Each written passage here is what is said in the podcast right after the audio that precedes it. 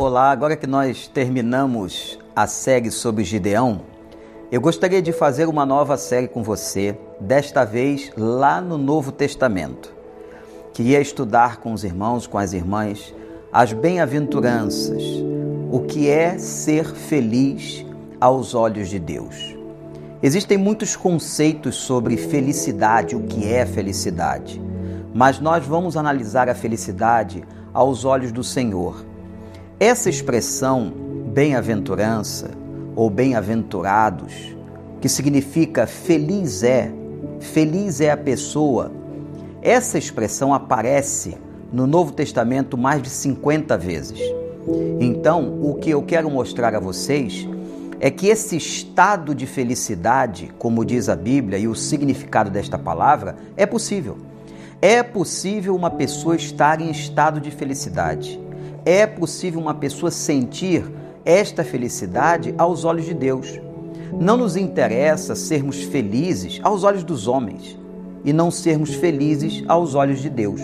O mais importante para a sua vida é você ser feliz aos olhos do Senhor. Então nós vamos começar hoje no versículo de número 3 do capítulo 5 do Evangelho de Mateus, aonde temos aqui as bem-aventuranças. E a primeira bem-aventurança diz assim: Bem-aventurados os pobres em espírito, pois deles é o reino dos céus. Bem-aventurados os pobres em espírito, pois deles é o reino dos céus. É importante nós entendermos o que significa a expressão pobres em espírito.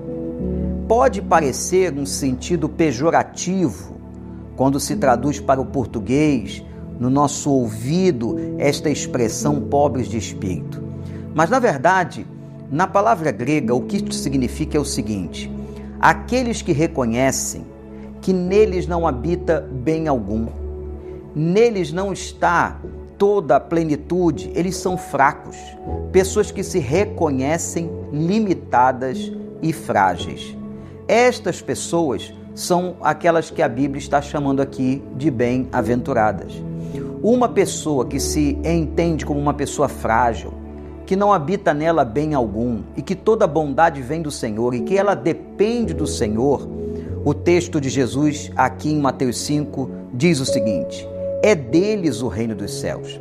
São essas pessoas que realmente vão adentrar o reino dos céus, pessoas que conseguem reconhecer a sua fraqueza, a sua fragilidade e de que todos os bens da sua vida vêm das mãos do Senhor. Portanto, aqui está a primeira fórmula da felicidade, a fórmula de Deus, a fórmula de Jesus Cristo ensinando aos seus discípulos. Que nós sejamos assim, pobres em espírito, isto é, reconhecendo que somos frágeis, que somos pequenos, que em nossa carne não habita bem algum, como diz a Bíblia, e que o nosso socorro e a graça da nossa vida vem do Senhor. Que Deus te abençoe, que você possa buscar esta felicidade aos olhos de Deus. E amanhã nós vamos ao versículo 4, falando de uma nova bem-aventurança. Deus te abençoe.